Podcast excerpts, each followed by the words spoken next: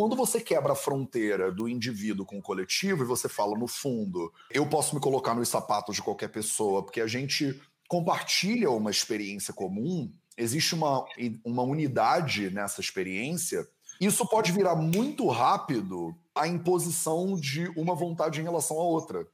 E o respeito ao outro pode fortalecer a divisão também e o individualismo no final. Então, parece que fica meio que essa, essa dinâmica infinita entre somos todos um. Então, se somos todos um, todo mundo tinha que ser vegano, que nem eu, porque ser vegano é muito melhor do que é. não ser vegano. Aí você fala, não, vamos respeitar o colega, porque o colega ele faz o que ele quiser. Você quer ter mais saúde? Gente, não tem segredo. É trabalho, disciplina e perseverança todo santo dia. Esse é o Projeto 0800. Como mudar a sua consciência? E sei lá o que, que é, né, essa consciência. Eu pensei de falar hoje um pouco sobre consciência individual, consciência coletiva e a importância desses conceitos para a sua vida e para a sua transformação. Salve, salve família Vida Veda, projeto 0800, episódio episódio 520. Episódio 520 do Projeto 0800, de segunda a sexta, às 0800, às 8 horas da manhã, do horário do Rio de Janeiro, em homenagem ao nosso convidado, aqui no Instagram, no Facebook, no YouTube, nos podcasts do Vida Veda, para você. Bom dia, bom dia. E hoje eu vou conversar com Victor Stirnemann. Ele é terapeuta, palestrante, professor e consultor. O Vitor ele é filósofo pela USP, pela Universidade de São Paulo, e doutor em psicologia junguiana pelo Jung Institute de Zurique, na Suíça, com mais de 30 anos de experiência clínica. Você quer mais ou tá bom, né? É, ele se especializou na fronteira entre psicologia, espiritualidade e filosofia, que é talvez a fronteira mais linda do mundo, que a gente pode morar nessa fronteira aí, se couber todo mundo, a gente faz, monta uma ecovila nessa fronteira, porque que coisa mais maravilhosa, né? Desde os anos 80, ele também trabalha com educação corporativa em empresas como a IBM, Unilever, Cosan, e ele é professor convidado do Instituto Singularidades e criador do podcast Elefantes na Neblina. Fica aqui a recomendação, inclusive, do Elefantes na Neblina. E ele agora está com o projeto da Casa O, e a gente vai falar sobre isso daqui a pouquinho. É uma consultoria criativa que promove experiências imersivas, inspirando mudanças de hábitos e padrões mentais e buscando uma maior integração das consciências individuais e coletivas, que é o tema que eu quero é, trabalhar com vocês aqui. Hoje, com o apoio do Vitor. Então, Victor Stirnemann, seja muito bem-vindo ao Projeto 0800. Eu não sei como é que fala o seu nome direito, é muita consoante. Você eu... falou absolutamente direito. Não ah, tem beleza. nada a mudar, não, tá tudo certo. É porque tudo o bem, carioca, Mateus? tudo maravilhoso. O carioca é. ia falar Stirnemann, alguma coisa assim. Eu não é. Na verdade, do ponto de vista alemão, é mais ah. carioca do que, do que paulista. É verdade. Tá? É Stirnemann, é Stirnemann mesmo. Pode crer, pode mas crer. assim, tá tudo bem. Maravilhoso. Prazer estar aqui. Seja muito bem-vindo. Você é uma entidade, né? A Monique que me conectou contigo, ela me fala de você sem parar. E ela tá, você tem que falar com o Victor, você tem que falar com ele, você tem que conversar com o Victor. Mas o Victor é maravilhoso, o Victor é incrível, o Victor é isso, o Victor é aquilo. Então aqui estamos, Victor. E aí você apareceu e, e, e parece no YouTube que está com umas asas. Eu falei, Victor, você tá alado hoje, tá maravilhoso. E eu queria aproveitar e tentar fuxicar a sua mente para falar um pouquinho, trazer para as pessoas um pouco sobre essa ideia de consciência coletiva, consciência individual. Qual é a diferença disso? Acho tão importante colocar luz é, nesse assunto. E por acaso, é, eu estou fazendo agora 10 dias de meditação. Eu, eu faço um projeto sete e meia da manhã que a gente chama de Dinacharya que é, na visão ayurvédica, como você deveria começar o dia, né? E sempre é começar o dia com consciência. Então eu faço uns blocos de, de brincadeiras. Então agora a gente está fazendo 10 dias de gratidão. Então eu fiz 30 dias de introdução à meditação guiada, depois eu fiz 10 dias de pranayama. E todo mundo achou moleza. Eu hum. entrei na gratidão, Vitor, e as pessoas começaram a pifar. E o processo de gratidão. É impressionante, eu estou recebendo mensagens das pessoas dizendo: não aguento, não quero fazer, acho chato, eu estava gostando até agora, por que você está fazendo isso comigo? E E a gratidão é simplesmente você entender o lugar de gratidão no seu corpo e expandir isso em direção a todo mundo. E a pessoa fala, mas eu tenho que agradecer o quê nesse mundo, não sei o quê e tal e tal. Inclusive, a Paula acabou de mandar uma mensagem aqui no Instagram. Ela falou: Matheus, depois de 40 dias meditando com você, eu tive muita dificuldade com os exercícios de gratidão. Obrigada pelos esclarecimentos, porque hoje eu senti que o bicho estava pegando e resolvi explicar um pouquinho. Ela falou: eu me soltei um pouco e consegui chegar nesse lugar de gratidão. Eu acho que isso tem tudo a ver com o papo que eu quero abordar contigo hoje. Então, fala um pouquinho para as pessoas o que, que é consciência individual, coletiva. E a gente, como ser humano, parece que tem os dois mas quando a gente vê esse lockdown, pandemia, parece que a individual prevalece, são um bando de egoístas, ingratos, e todo mundo deveria cuidar mais do todo, mas quando eu tenho que cuidar, é tipo assim, não, minha família primeiro, ou eu primeiro. Então, fala um pouco, porque isso parece que tem um conflito aí no meio. Tem um conflito? Não tem? O que, que a gente faz, Vitor Stirama? Matheus, eu acho que a pergunta é incrível, porque é claro que é um mistério. Claro que a gente não tem a resposta exata. Mas uma coisa que é importante, eu acho, apresentar, que é, começa a ajudar a limpar o meio de campo, é que, na verdade, a separação entre o dentro e o fora é uma grande abstração da nossa cabeça. Tá? Então, por que nós temos esse corpo físico? Nós tendemos a simplesmente tratar ele como se ele fosse uma espécie de fronteira natural. Então, do corpo físico para dentro é o dentro, e do corpo físico para fora é o fora. Sim. E num certo nível de experiência, isso faz sentido. Mas com a medida que você vai entendendo melhor como as coisas funcionam, você percebe que é tudo muito, muito, muito, muito, muito, muito mais complicado do que isso. Até porque, quando a gente vai aumentando a consciência mesmo, começa a perceber que no fundo é tudo espaço vazio e energia. Aí ferrou. Porque então dentro e fora, no meio de um grande vazio, onde se manifesta energia que também ninguém nunca definiu o que, que é, então você tem um vazio preenchido por um mistério. É isso que é a realidade. Nesse vazio preenchido por um mistério, né? falar de dentro e fora não, não faz tanto sentido. Então, quando a gente pensa em consciência individual, a gente está sempre pensando na, na nossa esfera de experiência.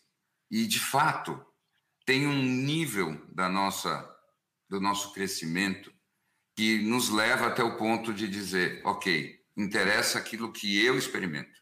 O que os outros estão experimentando, o que os outros estão vivendo, é problema deles. Sim. Tá?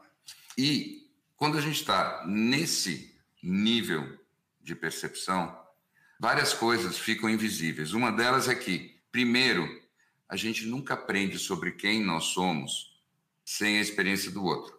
Então, começa por aí. Você não tem a menor ideia a respeito de você sem a presença do outro, sem a interação do outro. Né? Alguém que não interage com nada nem com ninguém não sabe nada de si. Na verdade, consciência não é à toa que é com ciência. então, consciência é relação. Se você não está se relacionando com as coisas, com os momentos e com as outras consciências, você não tem como ter consciência. Então, você querer entender a tua consciência, entender como é que você lida justamente com esse coletivo. Então, existem estágios de consciência que são mais perto do instintivo, e aí, nesses estágios mais perto do instintivo, a relação com o outro é totalmente baseada na base, na, é baseada na necessidade. Então é assim, é o que, que eu preciso do outro, o que, que eu quero do outro. E à medida que você vai evoluindo, que você sai dessa ponte da necessidade, que tem a base no instinto, aí você começa a perceber o quanto que você e o outro, na essência, são a mesma coisa. E quando você chega nesse ponto, a experiência coletiva e a consciência coletiva começam a se tornar tão importantes quanto a tua experiência individual e a tua consciência individual. Fiz algum sentido? Você está simplesmente resumindo o que a gente está fazendo todo dia na meditação de gratidão agora, mas que eu acho que eu não explico tão lindamente como você fez agora, eu simplesmente tento fazer a pessoa sentir esse troço. Porque eu percebo que muitas vezes a gente acha que filosofia é um blá blá blá, né? A gente vai batalhar ideias aqui, falar coisas e apresentar teses e tal. E a gente deixa de lado o experiencial, né? Que eu acho que quando você fala isso do, do outro, eu posso ficar sozinho pensando, é, no outro, e ler um monte de livros sobre o outro, mas entrar em contato com o outro é que traz tudo à tona, né? É, a uhum, raiva, a uhum. felicidade, a satisfação, a gratidão, o amor, o ódio, o troço todo. Como você falou muito bem, a gente só sabe o que é rápido se a gente tem referencial. Você não é lento nem rápido. Você é lento e rápido em relação a outra coisa que tem a sua outra velocidade, né? Então é o que você falou, sem o outro a gente tá pelado no espaço sem nada, com a luz apagada, né, digamos assim. Isso, isso. E quando a gente leva isso ao limite, é, fica muito claro que tudo é possível sentir quando você sai do ponto de referência do teu umbigo. é, então, se você está com dificuldade de fazer a meditação que você propôs da gratidão, é possível imaginar um cenário, um caminho em que você diz: nesse exato instante, existe alguém que está vivendo algo que merece um agradecimento. Então eu estou grato por, por aquilo que esse alguém está sentindo, porque esse alguém também sou eu. Tá? E aí, então, é, é um pouco aquele antigo poema do, do Mayakovsky, aquele poeta do século passado, começo do século passado, 100 anos atrás. Ele estava lá naquele frio gelado da, da Rússia, no meio da revolução, devia ser um inferno. E ele escreveu: Dizem que em algum lugar, parece que no Brasil, existe um homem feliz. Coitado.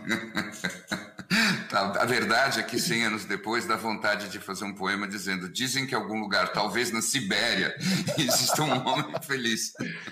É, Mas está na mesma, né, Matheus? Dá na mesma. E no, e no, verão do Rio de Janeiro tem uma galera que pensa isso, né? Que na Sibéria deve estar tá mais fresquinho, né? Lá na Sibéria. E, e, é muito é muito isso, né, Vitor? É como é eu não sei se isso é uma questão de exercício ou de é, criação. E eu acho que o Jungiano em você, é, eu adoraria escutar um pouco o Jungiano de você. A gente nasce sabendo fazer gratidão. Você acha que gratidão, por exemplo, empatia, gratidão, amor, essas sensações que a gente tem de meio que se colocar no sapato do outro, né? E, uhum. e sentir, como você falou, o que o outro sente, de saber que a gente está conectado. É, uhum. Isso é inato? Você aprende isso com seus pais? É uma coisa que dá para exercitar? Tem muita gente que está ouvindo agora que posso falar assim: ah, eu tenho 60 anos de idade, é, cachorro velho não aprende truque novo, sabe essas coisas? Uhum. Eu não uhum. sabia uhum. fazer, não vou aprender agora. Então, como é que exercita essa, essa consciência coletiva ou não exercita? Olha, eu, eu vou tentar usar uma metáfora bem contemporânea para não ficar falando de teoria junguiana. Tá. Eu tenho certeza que no celular ou no computador que você está usando veio de fábrica vários aplicativos, vários apps que você nunca usou, tá?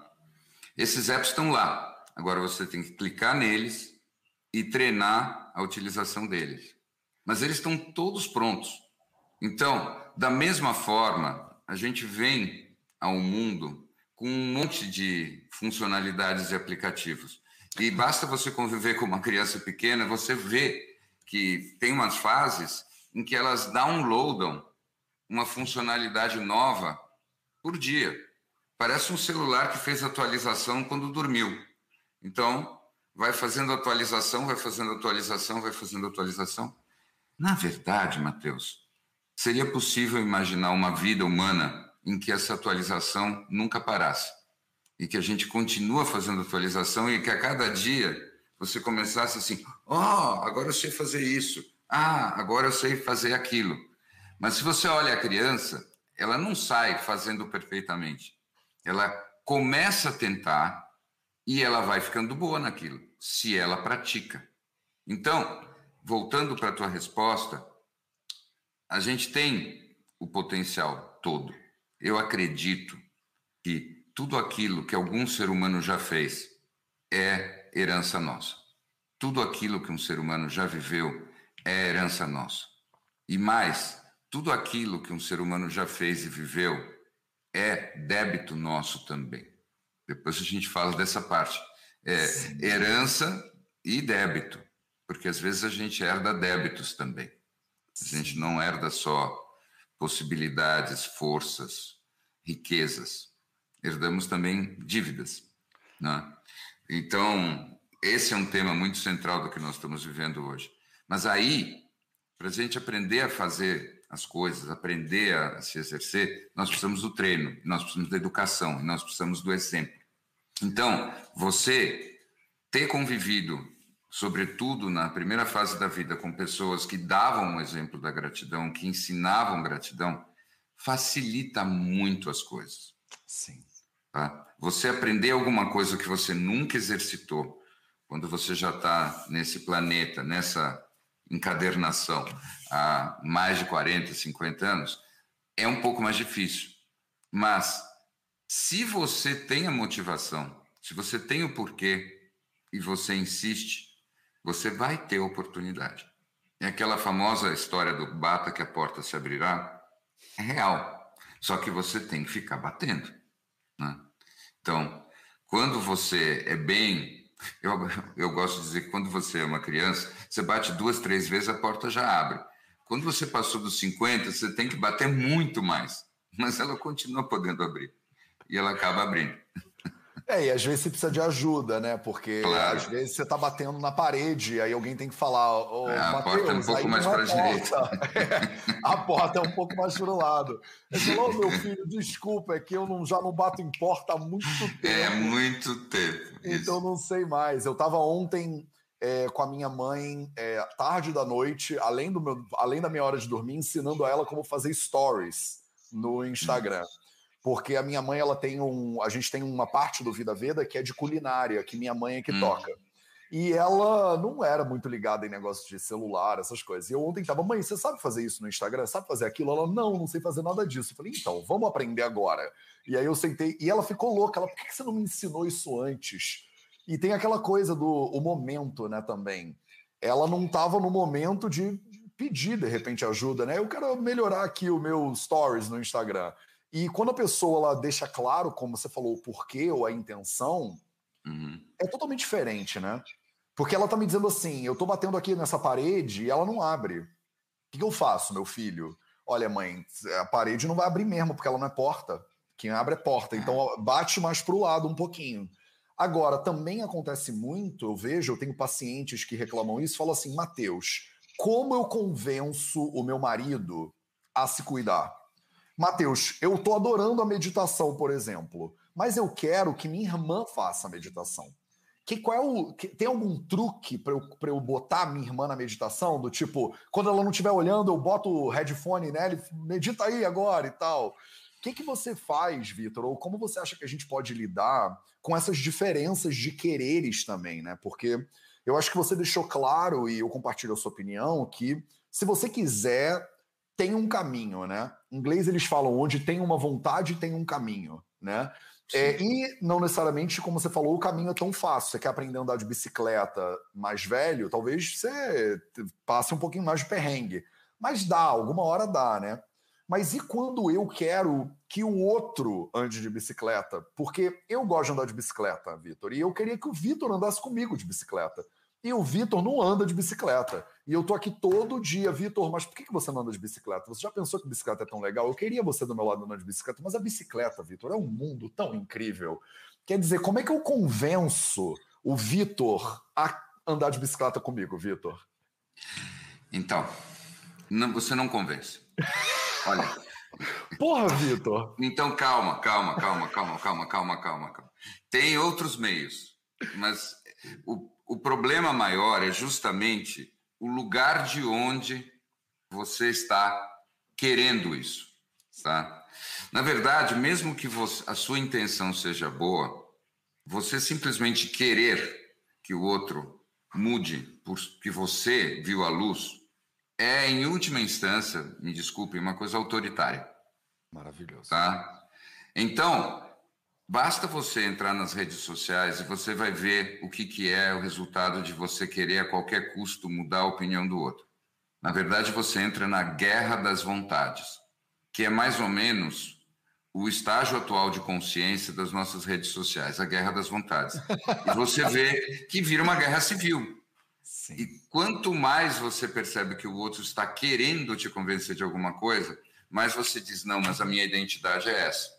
Então, o ponto central é: você pode sim contribuir para a mudança do outro, mas isso se dá através de influência, mais do que de convencimento. E como é que a influência se dá? É muito mais um fenômeno vibracional. É muito mais o seguinte: se a música que você emana é mais bacana, é mais forte, é mais alta, é mais magnética, se ela tem mais carisma, se é muito mais legal, se é muito mais cool andar de bicicleta, se fica todo mundo mais bonito, se todo mundo ri mais, se todo mundo se diverte mais. Então, com o tempo, até aqueles que são contra andar de bicicleta vão dizer: É, eu sei que eu devia andar de bicicleta. Eu não ando, mas eu, eu sei que eu devia andar. E aí você já tem uma porta de entrada.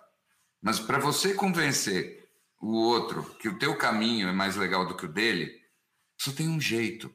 Tem que ser mais legal mesmo e você tem que viver isso. Não é na base do argumento. E é legal que não seja na base do argumento. Porque o argumento é uma forma de munição. E algumas pessoas atiram melhor do que outras. Se você simplesmente vai vencer a disputa das perspectivas na base do argumento, você, na verdade, está usando força bruta, ainda que não pareça. É o, é o truque né, do, do filosófico, né? Do A mais B hum. igual a C, te peguei, né? É o tipo é, te peguei, né? É, às vezes você tem o treino. Eu, por exemplo, tenho treino. Quando era, eu quando estava na época da faculdade, eu era meio que assim um Bruce Lee eu ia, eu, eu, eu, eu chamava é, colegas para debater no corredor. E era meio tipo Bruce Lee, assim, próximo, aí pá, pá, pá, pá, pá, próximo, pá, pá, pá, pá, pá. Mas é uma forma de disputa mesmo. E ela é um exercício interessante porque ensina você a pensar.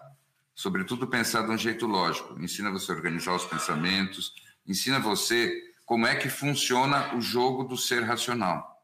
Mas esse jogo todo tem um limite. O limite é a qualidade da informação que você tem. E tu, toda informação que a gente tem, se ela for isso, tudo que a gente não sabe sobre a realidade é isso. Sim. Então, de qualquer maneira, a nossa chance de transformar o mundo racionalmente acaba sendo muito pequena e a gente comete sem querer muitos erros, porque os nossos dados também são muito incompletos. Então é melhor a gente confiar em outra coisa, confiar no poder do nosso fluxo de experiência, na nossa alegria, na nossa saúde, na nossa conexão com os outros e assim influenciar. Então, se você é feliz, nada influencia mais do que isso. Se você está conseguindo curtir aquele teu momento naquele caminho, isso influencia. Porque está todo mundo desesperadamente procurando um jeito de se sentir melhor na própria pele. Porque está difícil. não está fácil para ninguém, não, é não, é verdade. Não, não. Nesse momento que a gente está vivendo em especial, realmente não está fácil para ninguém. Eu acho muito lindo isso que você está falando, porque é, é, abre um caminho para investigar essa confusão, né? Eu acho que você falou muito bem sobre a violência do convencimento, né? A coisa da comunicação violenta, né? Você deveria, você não deveria. Ou a manipulação talvez mais sutil do tem certeza que você vai fazer isso aí mesmo? Uhum, né? E, uhum, tipo, eu sei melhor do que você sobre você, né? E uhum. porque eu acho que tem uma confusão básica, e quando a gente fala de consciência do coletivo, e você já começou a live quebrando né, essa fronteira então, a ideia de que a fronteira entre o Uruguai e o Brasil, alguém inventou aquilo ali, né? Foi um barão de uhum. alguma coisa que, que falou, é aqui. E a gente fingiu que concordou, mas eu brinco que a pessoa lá da fronteira do Uruguai, do lado do Brasil, é mais parecida com a pessoa do Uruguai do que com a pessoa do norte do Brasil na fronteira da Venezuela, provavelmente. E a gente inventa essas identidades, né? Do tipo, eu sou mais parecido com você por X, né? E no final a gente é uhum. tudo meio que a mesma coisa, porque veio tudo da mesma mãe há 150 mil anos atrás em algum lugar lá na África. Então tem diferença aparente, mas na prática não tem. É, a gente faz a divisão da mente e do corpo também muito. As pessoas falam, mas na mente não sei o quê, mas no corpo, aquele é quase um, uma coisa meio cartesiana, né? De, desse, dessa divisão meio bipolar, assim, né? Quando você quebra a fronteira do indivíduo com o coletivo e você fala, no fundo, eu posso me colocar nos sapatos de qualquer pessoa, porque a gente compartilha uma experiência comum, existe uma, uma unidade nessa experiência, isso pode virar muito rápido a imposição de uma vontade em relação à outra. E o respeito ao outro pode fortalecer a divisão também e o individualismo no final. Então, parece que fica meio que essa, essa dinâmica infinita entre somos todos um. Então, se somos todos um, todo mundo tinha que ser vegano, que nem eu, porque ser vegano é muito melhor do que não ser vegano. Aí você fala, não, vamos respeitar o colega, porque o colega ele faz o que ele quiser. Ah, então somos diferentes, então eu faço o meu e você faz o seu. Não, mas somos a mesma coisa, porque tudo afeta o planeta. Então todo mundo tinha que seguir o Ayurveda, né? E é muito é muito louco, né? É muito rápido a gente expandir a percepção e a consciência do indivíduo para o todo e, com base nisso, dizer: então você tem que fazer a mesma coisa que eu, nós somos um. Por que, que tu não adora Shiva, que nem eu adoro Shiva? É, Entendeu? É. Fala um pouquinho se eu estou viajando na maionese. Não, não, não, não, não. Você não está viajando. Você tocou no ponto mais importante de todos. Uma consciência Legal. viva é uma consciência que está mudando e evoluindo por causa desse movimento que você falou. Porque tudo na nossa consciência gera o seu oposto. E depois que gera o oposto, você tem o conflito e a divisão. E aí você tem que encontrar um caminho de união. E esse caminho é criativo. E esse novo caminho de união parece que é um momento de paz e tranquilidade e resolução de tudo.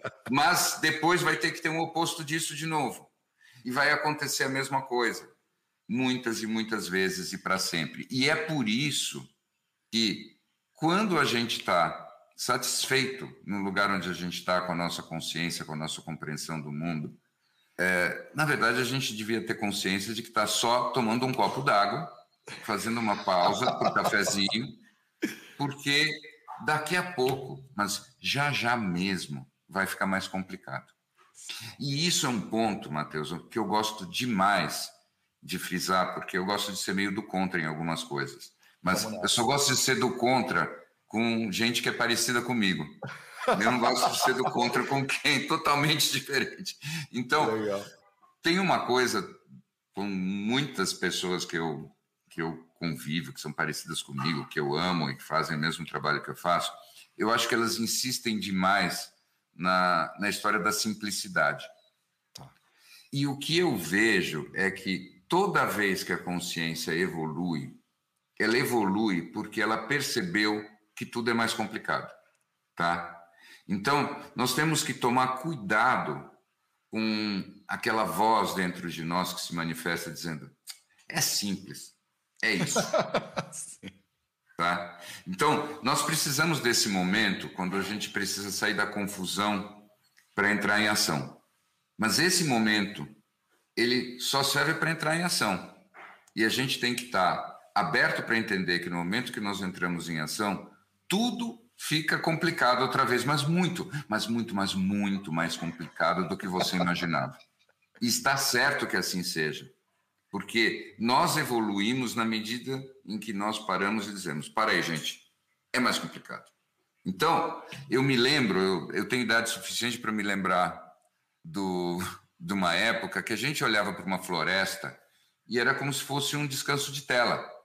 E elas sempre iam estar lá.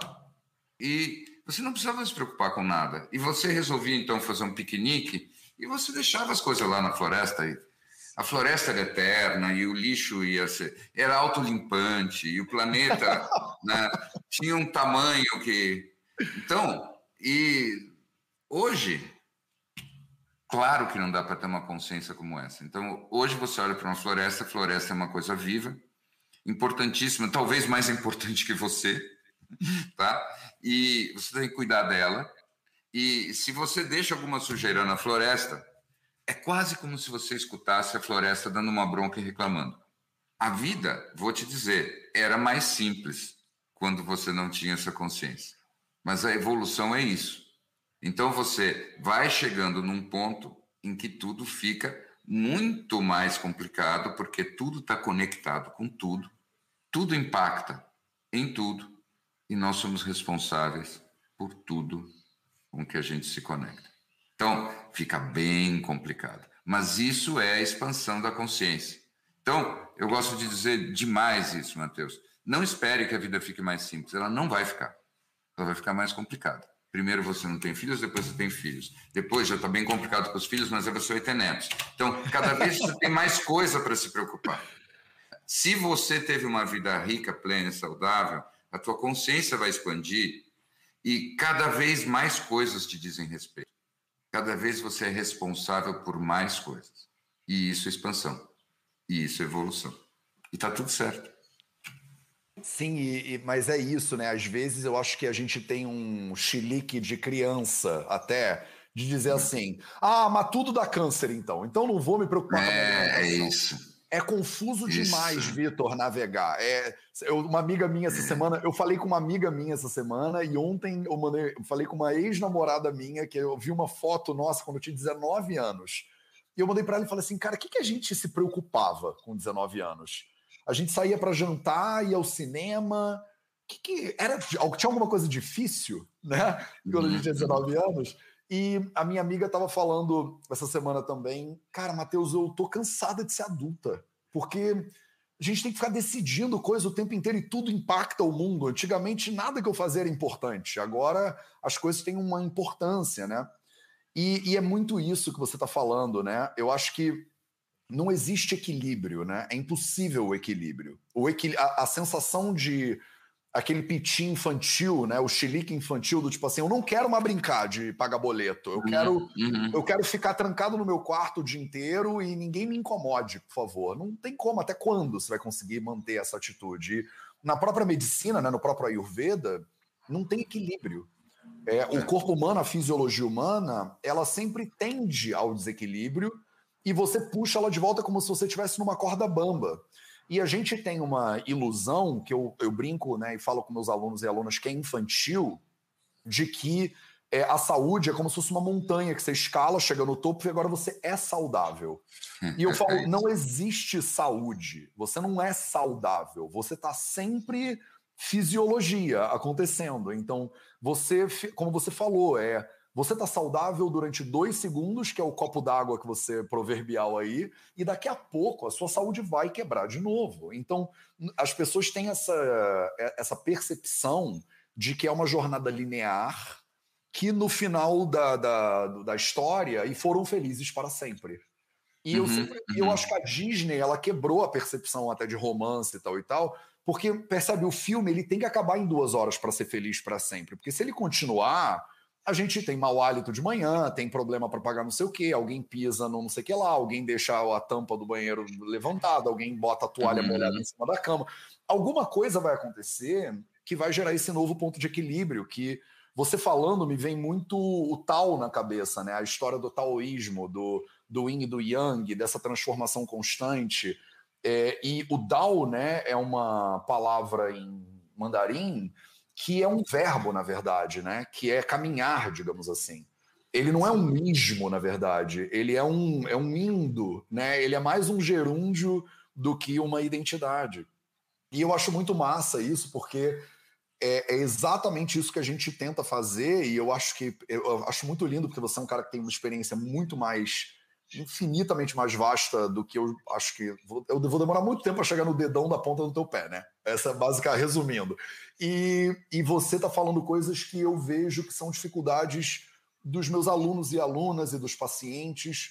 É do tipo, Matheus, me dá um, uma solução simples. Qual é a, o que, que eu tomo quando eu tenho artrite?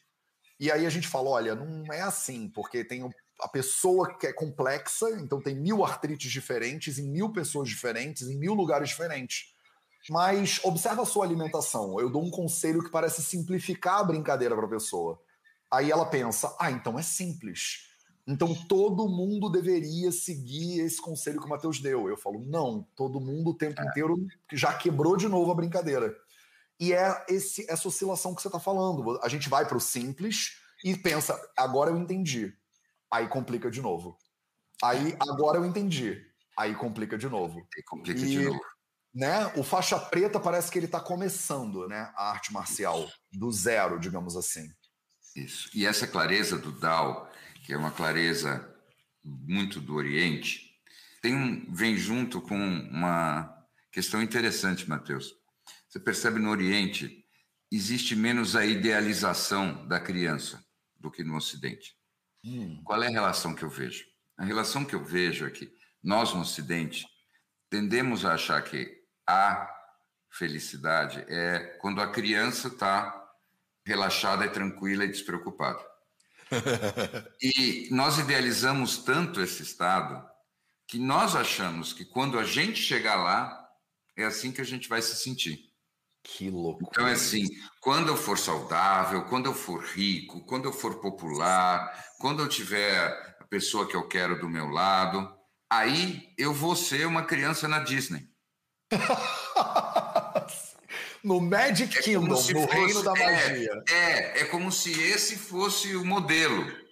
E aí, o problema é a nossa educação. Nós somos condicionados a pensar desse jeito e isso nos cria uma dificuldade imensa. Por quê? Toda vez que você está na fronteira do teu crescimento, e isso é bom, não existe nenhuma notícia melhor do que você estar tá na fronteira do teu crescimento, isso gera um certo desconforto, porque gera um certo esforço. Mas, na nossa cultura, a gente passou a associar o, esse desconforto e esse esforço com a noção de que, então, ainda não estou no lugar certo. Então, eu ainda não cheguei lá. Então, eu ainda não. Então, talvez eu não consiga. Então, já estou ansioso. Então, por favor, Mateus, quando que a gente chega no Magic Kingdom? tá? Porque você está me falando um monte de coisas sobre como a saúde é, que está me dando aquela angústia de que é tão complicado que eu nem sei se eu vou entender. Bom, bem-vindo. Né? A gente está mexendo nisso há décadas e a gente não tem certeza se entendeu ainda. E é assim mesmo. Mas o Dao, o caminho da evolução é justamente esse: é você ficar confortável e leve com o fato de que nós todos somos formiguinhas dentro de um universo ou universos infinitos.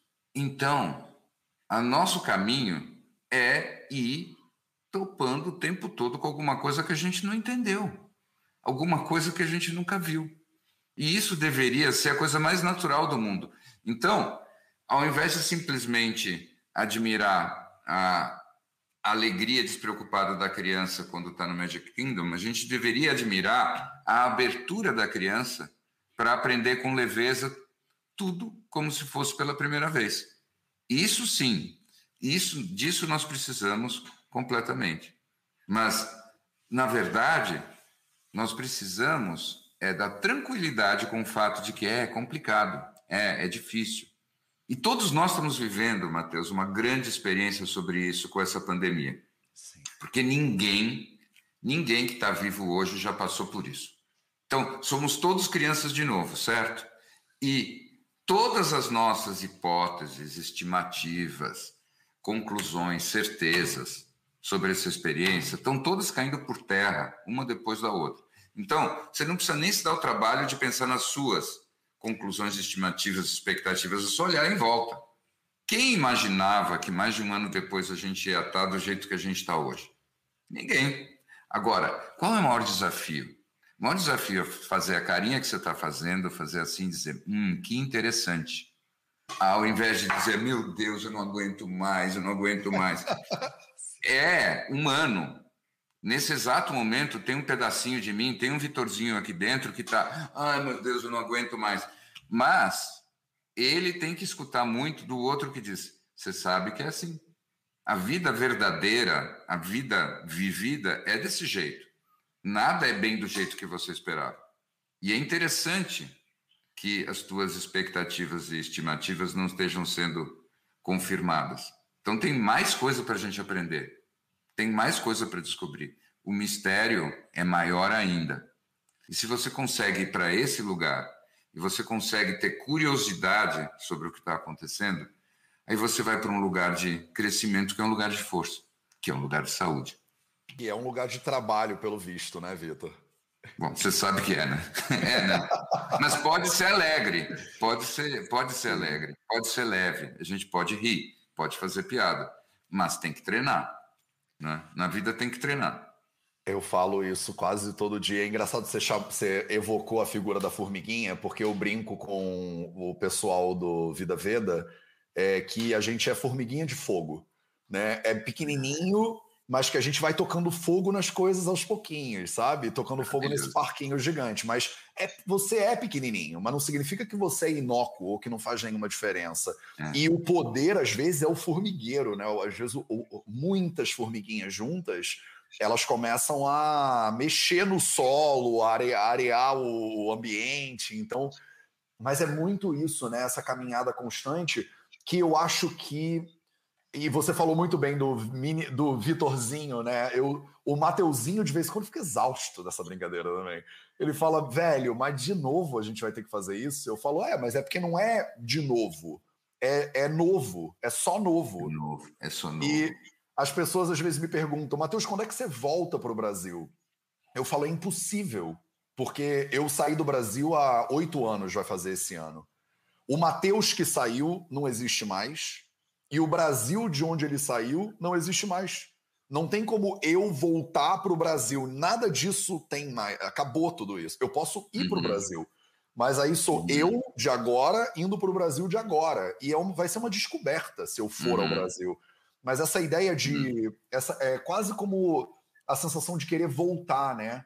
Era tão mais é. simples antes da pandemia. Mas antes é. da pandemia você estava lidando com alguma outra coisa que você também não achava é. que era simples, né? É. E, a busca de alguma coisa, a busca de alguma coisa no sentido de, de uma estabilidade, que alguma coisa que dê um lugar, que traga algo de fixo. É interessantíssimo o que você acabou de dizer. Eu não tinha a menor ideia de que você não estava no Brasil e não me conte onde você está. Porque não faz a menor diferença. Aliás, se você chegasse e fizesse assim, como no Missão Impossível, e tirasse a máscara no fim da live e dissesse, e na verdade eu não sou o Matheus, também não fazia diferença nenhuma. O que importa é o que você está dizendo, a energia que, que você está passando. Você é uma consciência humana em algum lugar conversando com outra consciência humana. É isso. Estamos todos dentro da mesma consciência humana. E quando eu falei que nós é, herdamos muita coisa boa, mas nós também herdamos dívidas, débitos, eu tenho muito a sensação de que o que nós estamos passando é um pouco um débito coletivo também. Então, nós estamos aqui saudando contas dos nossos antepassados ou do nosso passado coletivo que fez isso ou aquilo. Então, estamos vivendo essa experiência tá? E, e se você às vezes para e pensa assim, mas eu não mereci isso, a resposta é talvez você individualmente não mesmo, né? Mas estamos todos no mesmo barco e nós precisamos aprender sobre essa realidade. E ela é boa também, porque isso também significa que às vezes você pode receber ajudas de onde você menos espera e ter acesso a recursos que você nem teria direito a ter mas eles vêm também, porque vêm, vêm fazem, fazem parte da herança. Então tá tudo certo. É, e fora que se eu ficar aqui reclamando para você durante uma hora sobre essa herança que eu herdei, que não é minha e tal e tal, o é. que que isso. O que que eu, e agora? E aí? Alguma hora você vai ter que dizer, tá bom, e agora? E agora? não, e agora? agora eu vou continuar reclamando. Tá bom, reclama mais um pouco. Beleza, vou reclamar aqui. Pronto, acabou? Não, quero uhum. mais. Tá bom, continua. é e eu amo muito isso que você está dizendo, do que realmente não importa o lugar onde o outro tá, porque esse lugar também é, é, é muito abstração pensar que eu tô num ponto fixo. Porque a Terra ela tá girando e, e, e nos cosmos, tipo, no, o espaço que eu estava ocupando no início da live, eu já estou longeão desse lugar. Então, querer dizer, né? Mapeei aqui o XYZ né, do, do espaço-tempo para te dizer exato para que, que serve essa informação. Faz o que com isso agora? Eu não posso nem ir para esse lugar mais. Então, ele é absolutamente inútil, né? O que vale é o que você agora está uhum. existindo, né? Nesse é. momento. O que, o que vale é a conexão. A conexão é que é a realidade. Se nós estamos conversando, a conversa é que é real. O resto é só um detalhe de infraestrutura. o que importa é, é a passagem ali.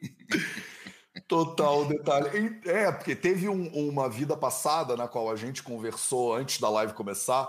Uhum, e, uhum. e, eu te perguntei, né, o Vitor, é, tem alguma coisa que você não, você não quer falar e tal? Você, Isso. aquele, aquele Vitor falou, não, vamos no jazz, né? Vamos no, no, no Isso. Eu curto jam session. Eu não acredito, Vitor, em nada a não ser o jam session. Eu acho que é, é. tudo é tudo um jam session infinito, entendeu? É. E eu tenho um professor que ele fala: é, no caminho do aprendizado, você isola, depois você integra, depois você improvisa. Ele fala, chama de três Is, né? Então você isola, por exemplo, eu estudo música, né? Aí eu vou aprender que o dó é aqui, que o ré é ali, que o mi é acolá.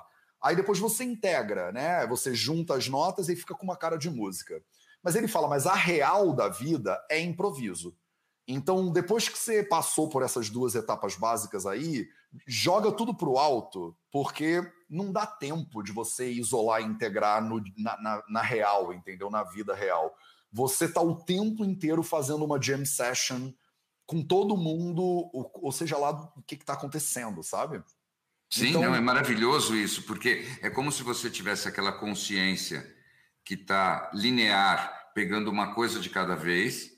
Depois você tem aquela consciência que sabe, e depois você tem aquela consciência que une o que você sabe e o que você não sabe, que é quando você improvisa. Sim. Né? Que, que, é o, o, que é o que você está falando, né? Que é a real da vida. A gente está num, numa pandemia e nunca aconteceu e nunca mais vai acontecer, mas vai acontecer outra coisa depois que você também não vai saber. E a ideia de que você aprendeu uma fórmula que se aplica todo dia a, um, a mesma pessoa no mesmo lugar, nada disso é verdade. Não tem como ser, entendeu? No Ayurveda existe um mito da água morna com limão, né? Que as hum. pessoas. Eu adoro você, eu me identifico muito com a tua fala, porque eu gosto muito de fazer o contraponto também da brincadeira, porque eu acho que na, no, no como é que você falou, ser do contra, né? No do ser contra. do contra, você dá um passo para trás e observa se você está no automático ou se você está vivo uhum. de verdade, né? Uhum. E eu gosto muito de ser o do contra do Ayurveda às vezes e falar.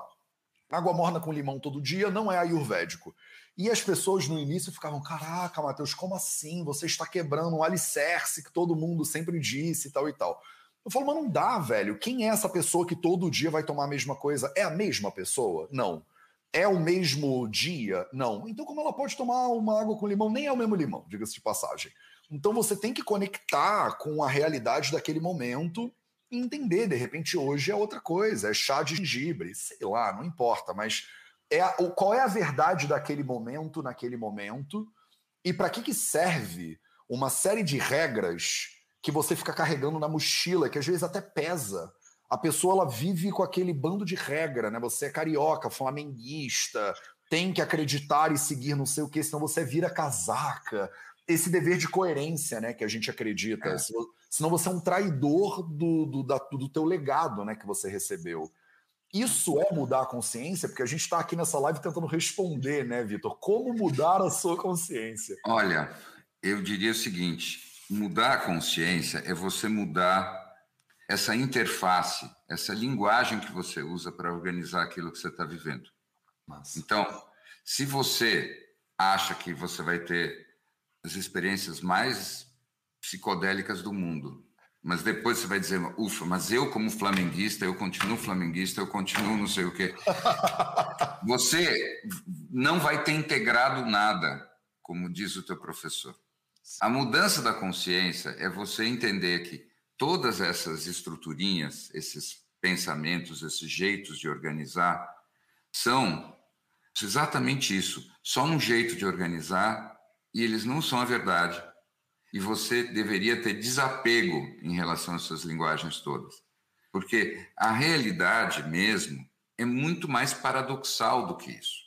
Então, a experiência verdadeira está muito mais próxima de você olhar e dizer: amanheceu hoje, e isso nunca aconteceu antes. Esse amanhecer é único, não tem nada a ver com todos os outros amanheceres. Mas justamente porque ele é único, ele é eterno. Isso explode a cabeça. Sim. Ninguém realmente consegue articular essa história do único e do universal direito. Então a gente fica contando história, a gente fica dizendo, hoje é, hoje é terça-feira, claro, o sol nasceu por causa disso, nanana, nanana. essas são historinhas para a gente se organizar. Muito bem, a evolução da consciência é evoluir a historinha. Então, quando você conta uma história que ela é mais bonita, ela faz você se sentir mais vivo, ela te deixa mais aberto para informações novas, ela te mostra novas conexões com as coisas, sobretudo, ela te possibilita não parar de aprender. Aí você está com uma história boa. Desconfie, aliás, morra de medo das histórias que não te deixam aprender mais nada. Essa é a questão. Então, isso é muito, isso é muito maravilhoso. Sim, e, e, é muito lindo isso de você pensar, né? Ah, eu vou tomar ayahuasca, mas no final eu quero voltar, eu quero voltar, né? Eu, uhum, quero, uhum. eu quero ir, mas eu quero voltar. Eu, eu quero não... ser a mesma pessoa, só que agora já tomei. Né? eu conheço um monte de gente que faz isso. Ela quer poder ticar e dizer, pô, já tomei. Entende? É aquele negócio. Não, já fiz terapia. Não, já fiz terapia. Não mudou nada, mas já fez terapia. Agora é o seguinte: tenho mais um, uma justificativa para ser do jeito que eu sempre fui. É como se você viver, você vai viver a vida e passar álcool gel para desintoxicar da vida, digamos assim. Né? exatamente, exatamente. Ou você vai estar estéreo, né, com a máscara. Eu não quero, eu não quero me contaminar pela experiência. Exatamente. É porque a gente não quer se perder, né? O, é. Esse desconfortável que eu conheço, o uhum. infeliz que eu conheço, o, o doente que eu conheço, ele é mais seguro do que a alternativa que eu não sei o que, que é. Então eu vou passar por esse portal e do outro, mas do outro lado saio eu. É, a sensação que a gente tem de, por exemplo, na minha vida passada, mas como é? Na sua vida passada você era você? É, na minha vida passada. Eu acredito em vidas passadas. Então eu, Mateus, que era desse jeito, na minha, quando eu era Cleópatra. Mas calma aí, quando Sim. você era Cleópatra, você era Cleópatra. Cleópatra não pensava que ela era Mateus, né? Então, é. é, essa, essa, isso que tem muito de morte, né, Vitor? Tem é. muito essa morte contínua do livro tibetano dos mortos, ou qual tradição que for, que diz: olha, você tá, morreu, morreu de novo, morreu de novo. Né? E é. você consegue renascer o tempo inteiro, ou você está o tempo inteiro vestido com aquela fantasia de Mateus e fingindo, só que fica meio até esquisito, né? Parece que é uma fantasia de carnaval, só que você está usando ela em agosto. E é do tipo, o que, que você está fazendo com essa roupa aí, fingindo que você é bate-bola em agosto, sabe? E a gente carrega Sim. essa identidade. Carrega, e justamente, a palavra é identidade. A palavra é identidade. Nós todos gostamos de esquecer que nós não sabemos de onde essa identidade veio. nós não sabemos. Ninguém lembra de como é que é passar a existir. Quando você se dá por conta de alguma coisa, você já está aí.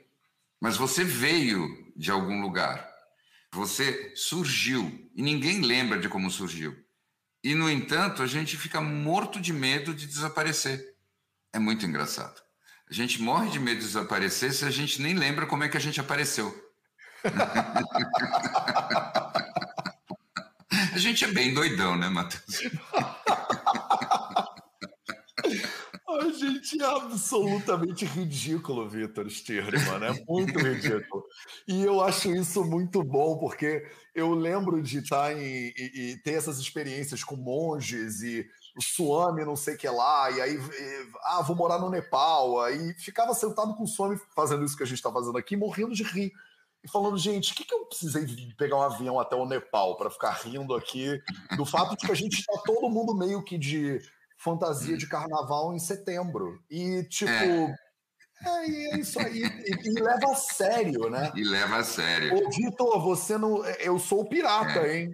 Tá bom, Matheus, você é pirata, sim, tá bom. Gente, sou mesmo, hein? Ó, me respeita. É, é, é assim, é terça-feira. A gente combinou que nas terças-feiras sou eu que entrevisto você. é tipo isso. Não ouse inverter a é. regra né, do jogo. Maravilhoso, Vitor. E, e, e, no meio dessa loucura toda e dessa insanidade, o que, que, é a tal da casa O, casa O? Como é que, como é, que é esse negócio? então, conta, olha... conta dos projetos, porque eu tenho muita curiosidade de saber o que, que uma pessoa como você, que foi até Zurich, tem doutorados hum. e tal, o que, que você está fazendo agora?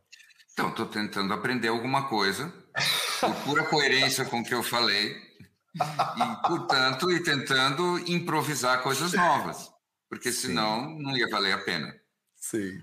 A ideia por trás da Casa O, Matheus, ela, ela na verdade é simples. É muito mais fácil explicar o que ela, de onde ela surgiu, do que o que ela vai se tornar, porque eu ainda não sei direito. É legal. Tá? A vida vai ter que dizer. Mas a essência toda é assim. Quando eu, eu, depois de tantos anos ajudando as pessoas a se transformar, eu aprendi uma coisa.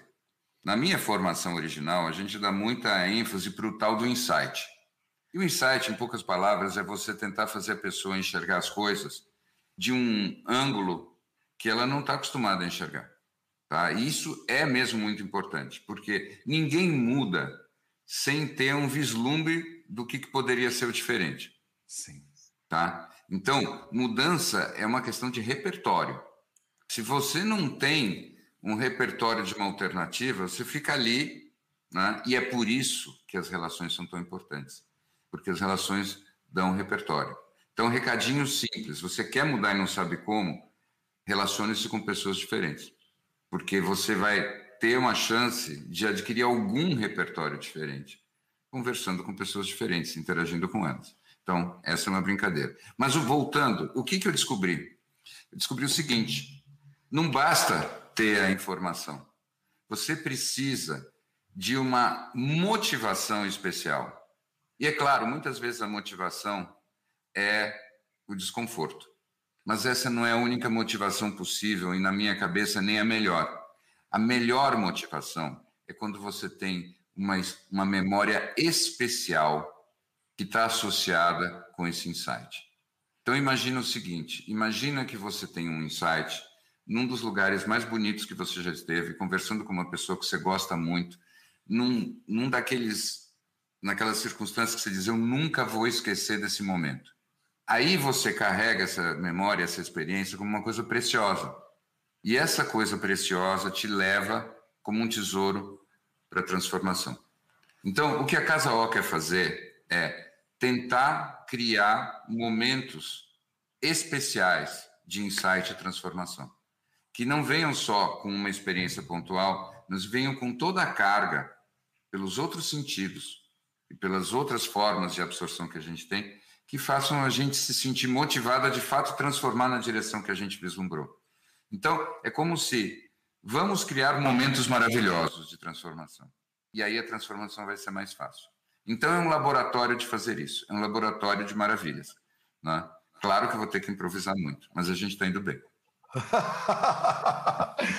Maravilhoso, Vitor. Obrigado pela tua presença. Se precisar de qualquer coisa aí, tamo junto. Tá ótimo, eu, te agradeço eu, muito. A gente faz coisas muito parecidas nesse processo aí de, de existência. É, pessoas, se vocês quiserem conhecer a Casa O, aqui no Instagram, se você clicar aqui em cima, tem. E no YouTube, no Facebook, a gente colocou aqui do lado do nome dele, arroba casao.studio. Entra lá, parece que tá nascendo, é tão tá lindo nascendo. ver é tão Sim. lindo ver coisas assim surgindo e pulsando no mundo. Cara, Vitor, que prazer. A gente podia ficar aqui trocando esse jazz, eu acho que horas, se fosse, se, se fosse o caso. Então, Eu queria te agradecer muito a tua presença e o carinho e o humor e tudo que você está fazendo pelo, pelo mundo. Obrigado, Monique, por ter insistido tanto e ter tornado esse encontro possível. E qualquer coisa que eu puder ajudar, cara, conta comigo. Tá, te agradeço demais. Também acho que a gente está onde quer que você esteja, você está fazendo a mesma coisa que eu. Então tá tudo. Estamos juntos. E eu também adorei. E com certeza a gente vai se encontrar nessa, nessa dimensão e outra, e talvez ao contrário da próxima vez, outra vez. Vai ser diferente. Maravilhoso. foi ótimo. Te agradeço demais, cara. Também, Vitor. Obrigado, um abraço para você. Galera, esse foi o nosso projeto 0800 de hoje, às 0800, às 8 horas da manhã do horário do Rio de Janeiro, em homenagem ao nosso convidado aqui no Instagram, no Facebook, no YouTube.